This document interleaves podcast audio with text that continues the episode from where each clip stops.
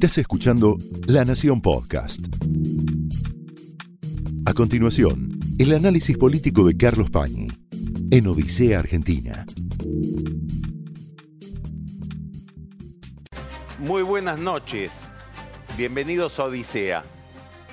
Durante todos estos días, desde que ocurrieron los hechos, entra y sale de la consideración de la campaña electoral el episodio que ocurrió en la Facultad de Ciencias Exactas cuando Alberto Fernández pidió el nombre de una científica, de una doctora en farmacología, le dijeron Sandra Pita, y él le dijo, como ella había manifestado inquietud porque la habían maltratado, le habían hecho bullying en las redes sociales por haber firmado una solicitada a favor de la candidatura de Macri, le dijo, no tengas miedo, Sandra, yo te voy a cuidar.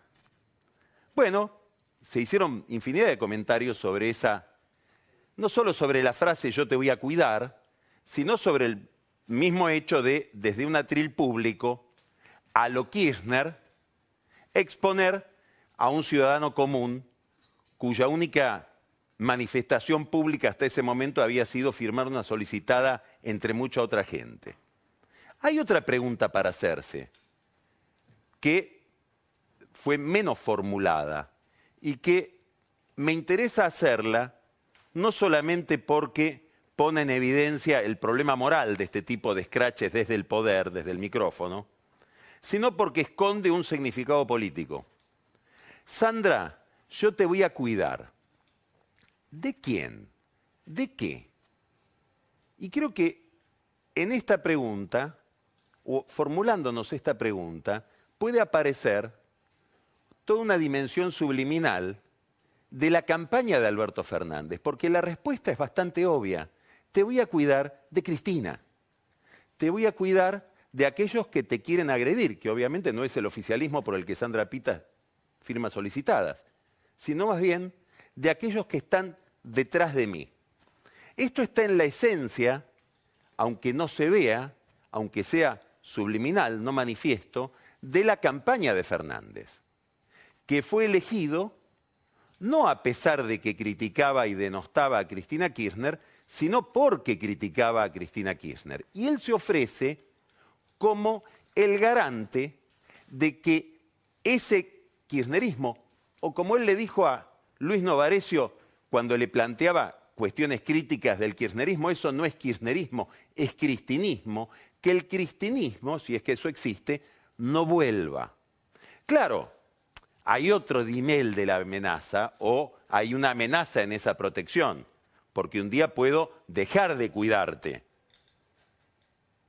Sandra, y el día que me enoje y te dejo de cuidar, quedas expuesta a aquello que te puede agredir.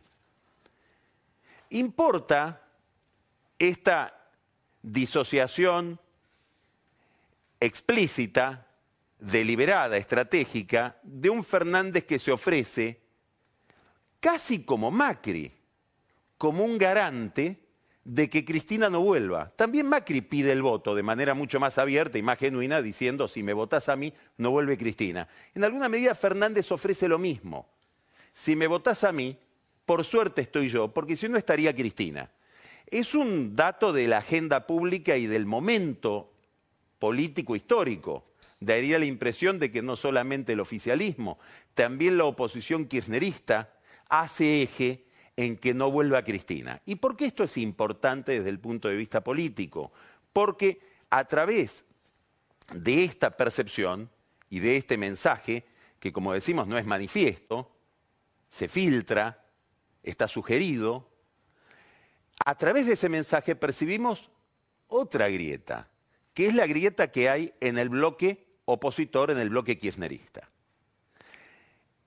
Este montaje por el cual Alberto Fernández representa algo que Cristina no sería, o sería algo distinto de Cristina, se va volviendo realidad y ya hay dos campañas. Una campaña, la de la provincia de Buenos Aires, la de la Cámpora, a favor de Kisilov, y otra campaña, la de Alberto Fernández. Y esto expresa tensiones que, por supuesto, tratan de contener en público durante la etapa proselitista, pero nos obliga a pensar y nos ayuda a pensar cómo sería, en el hipotético caso de que gane la elección, un gobierno de Fernández.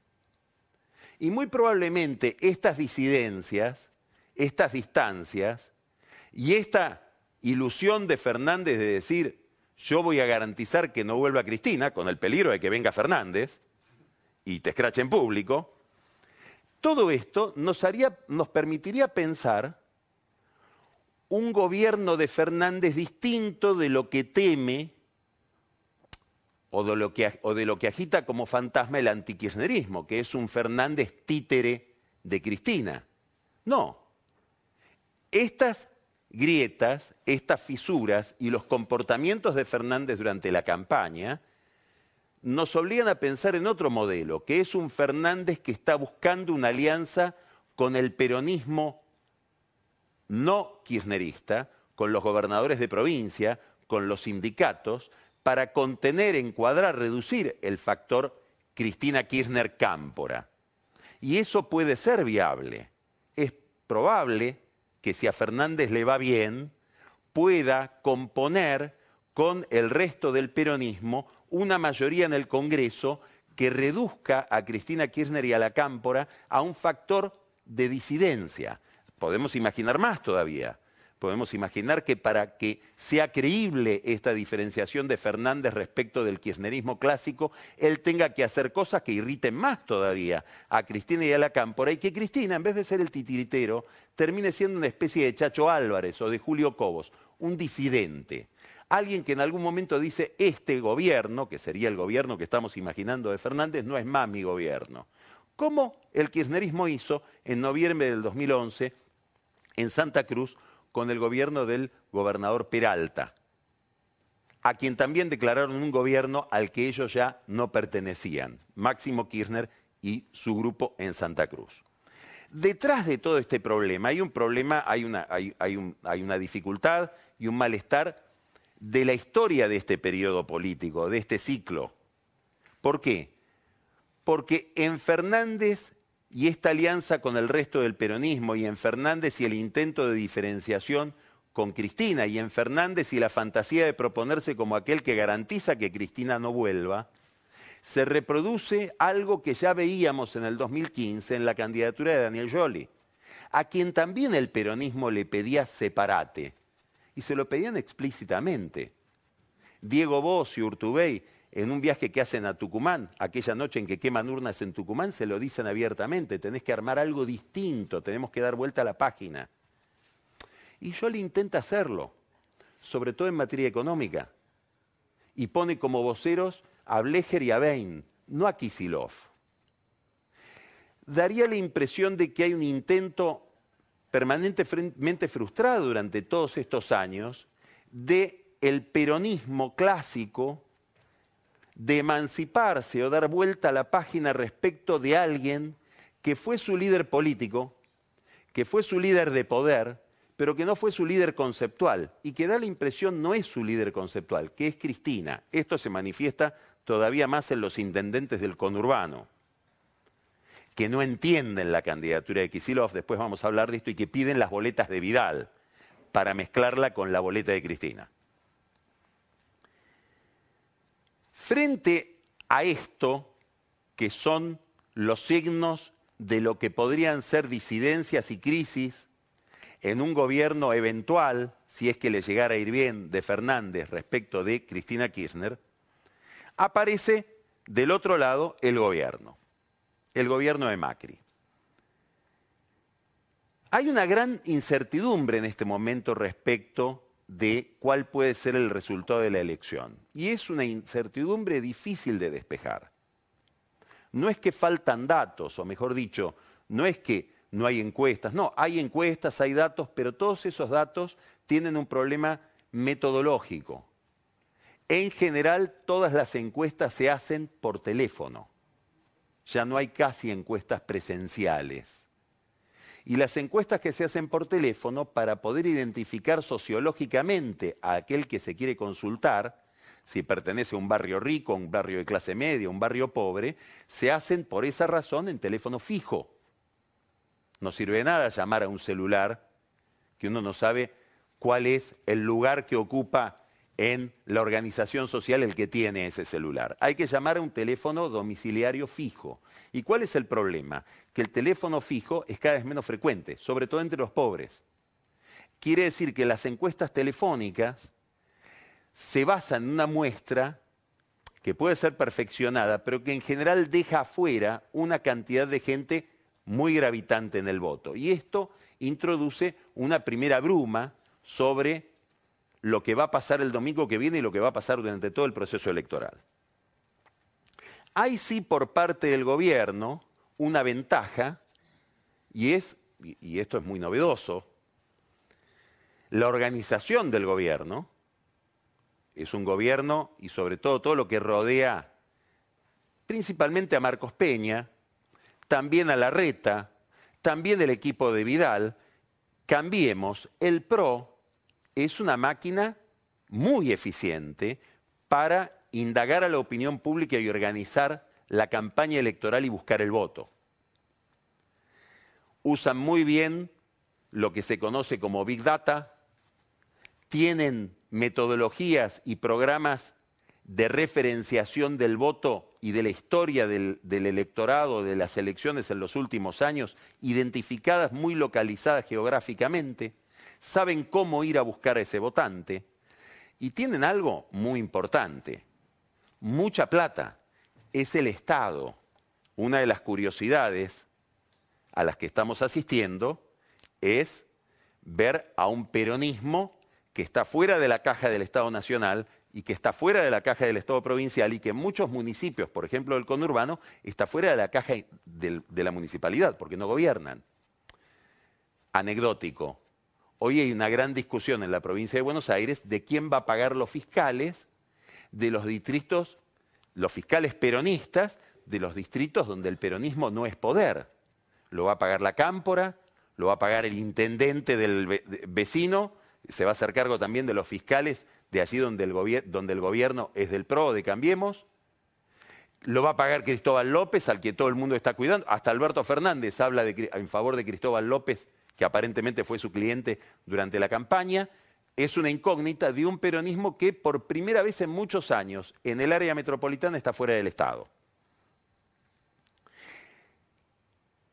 Estos o estas ventajas de organización se manifiestan en algunos campos especialmente. YouTube.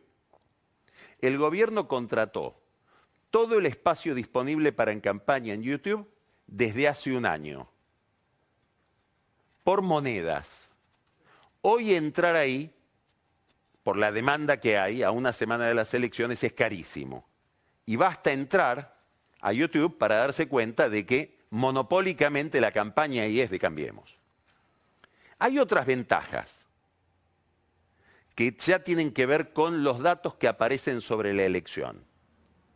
El gobierno desde este fin de semana empezó a estar un poco más animado, en medio siempre de la incertidumbre. ¿Por qué? Porque le llegan datos positivos desde Córdoba.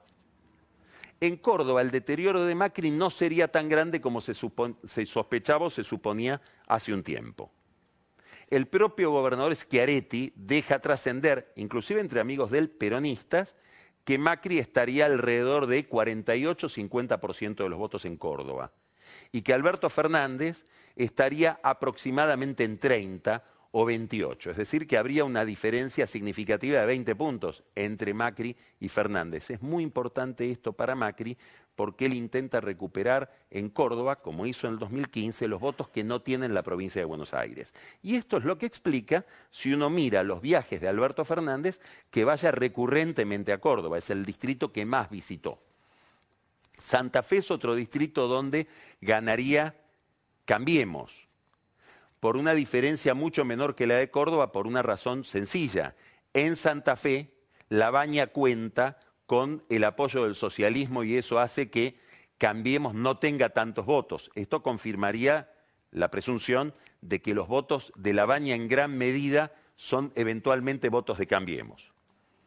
Hay otra razón objetiva por la cual el gobierno festeja y es que por primera vez en todos estos años la elección de la capital federal, la elección de la ciudad de Buenos Aires de jefe de gobierno va pegada a la elección nacional, con lo cual lo bien que está la reta y la enorme maquinaria, la perfecta maquinaria electoral de la reta le suma a Macri, cosa que podría no haber sucedido si la elección fuera separada como fue siempre. Hablando de la maquinaria de la reta, dicen que Lustó, que enfrentó esa maquinaria, ahora que la conoce desde adentro, dice, no sé cómo no me ganaron por 20 puntos, no por 3 o 4 puntos en el 2015 cuando compitieron. El robótico la reta.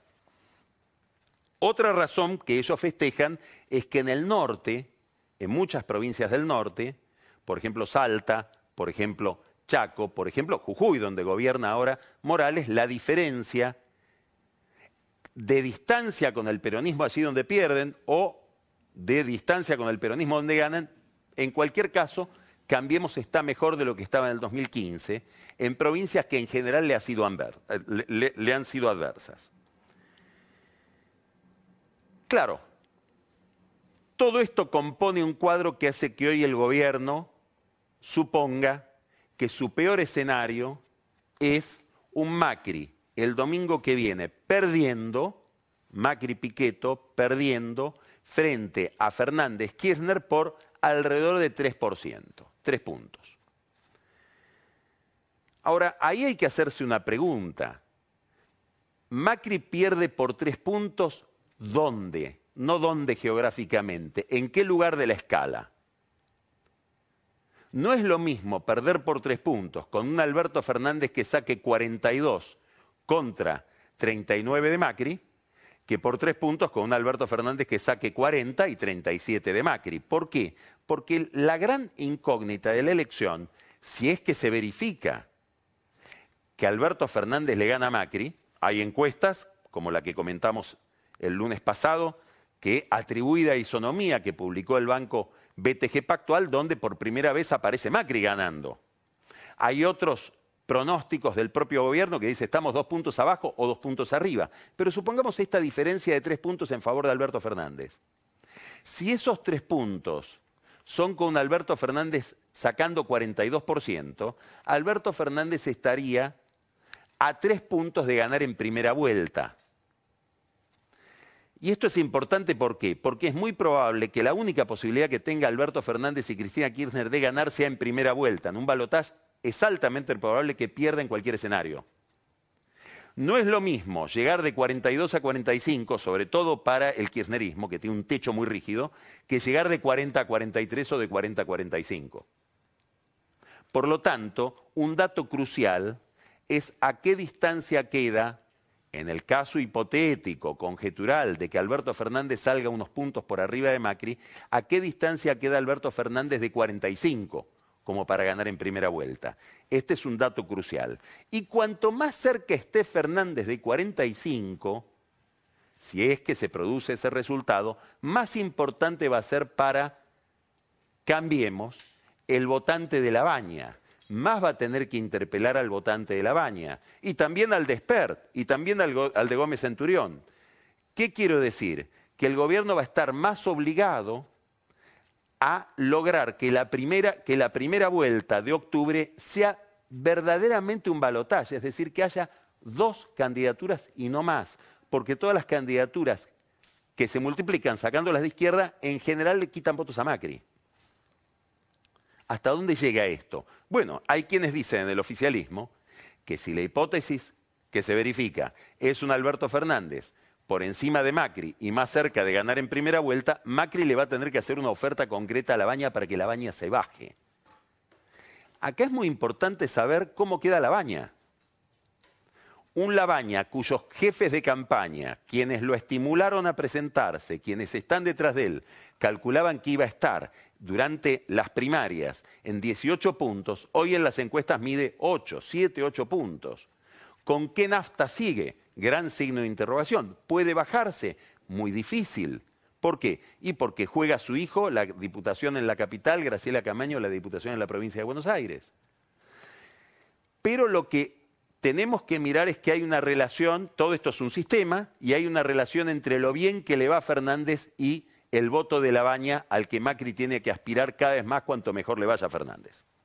Dicho esto, la hipótesis principal del gobierno hoy es hacer una muy buena elección, quedar si pierde a muy pocos puntos de Fernández y con un Fernández por debajo de 40%. Si esa es la elección, bueno, va a surgir el domingo la idea de un Macri que puede ganar más fácilmente en primera vuelta o eventualmente en un balotaje.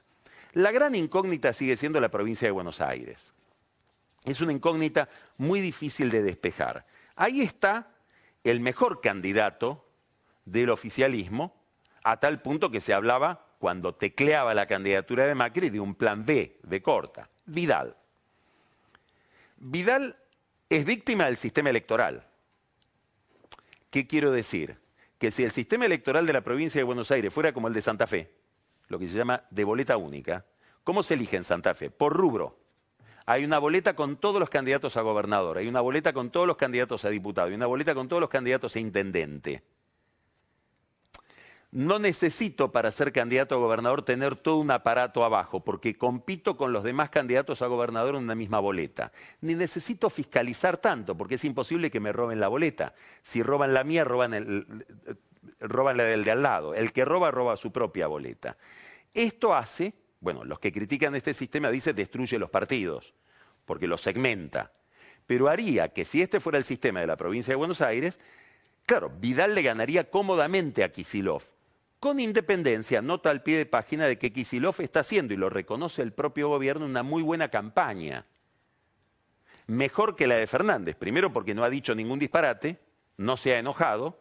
Y segundo porque es una campaña muy parecida a la del PRO, que procura la proximidad con la gente más que con los dirigentes. Menos fotos con intendentes y gobernadores que con gente del común a la que él ha ido buscando Kisilov en infinitos viajes por la provincia. Aún así, en una elección de gobernador exclusivamente, Vidal le ganaría a Kisilov cómodamente. El problema es que Vidal va con Macri en una misma boleta y Kisilov va con Cristina. Este es el problema para Vidal. Entonces, con Cristina Kisilov sube y con Macri Vidal baja.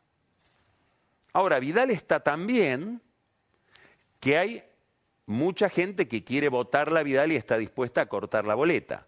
Curiosidad, 35% del electorado bonaerense ya va con la boleta armada o preparada al comicio, no la elige en el cuarto oscuro. Y hay otro fenómeno que puede cooperar con Vidal eventualmente, y es que hay muchos intendentes, sobre todo en el conurbano, peronistas, que si Alberto Fernández en su distrito está, supongamos, 42%, ellos están 60% de intención de voto. Bueno, hay un 18% que no lo quieren desperdiciar. No quieren sacar 42 como Alberto. Quieren sacar 60. Entre otras cosas, para que se sepa que ahí ganó ese intendente.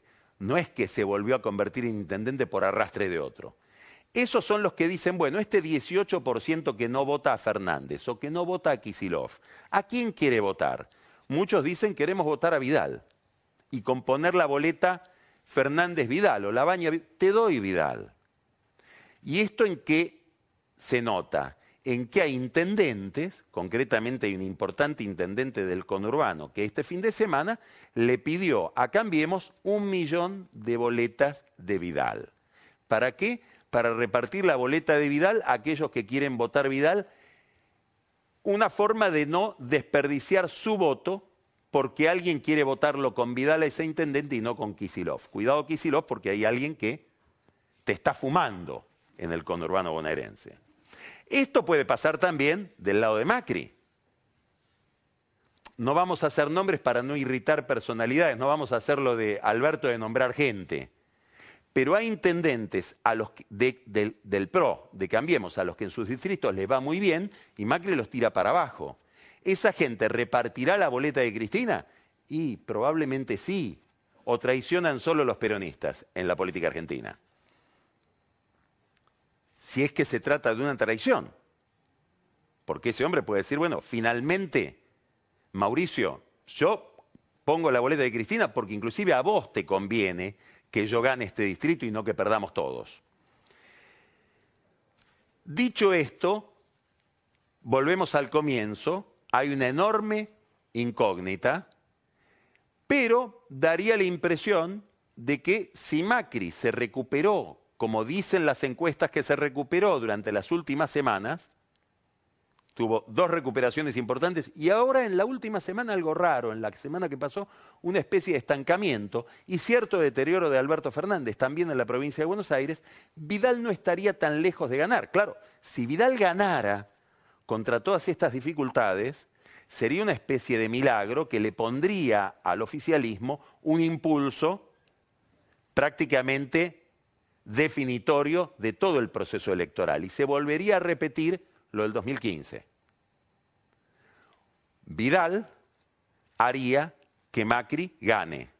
Macri le debería en gran medida la victoria a Vidal. Lo mismo que Alberto Fernández, en caso de ganar, le debería la victoria a Cristina Kirchner. Llegamos a una conclusión interesante. Detrás de todo gran hombre y una gran mujer. Y este es un duelo de mujeres. Esto fue el análisis político de Carlos Pañi en Odisea Argentina, un podcast exclusivo de La Nación. Escucha todos los programas de La Nación Podcast en www.lanacion.com.ar. Suscríbete para no perderte ningún episodio. Estamos en Spotify, Apple Podcast, Google Podcast y en tu reproductor de podcast favorito. Seguí escuchando La Nación Podcast.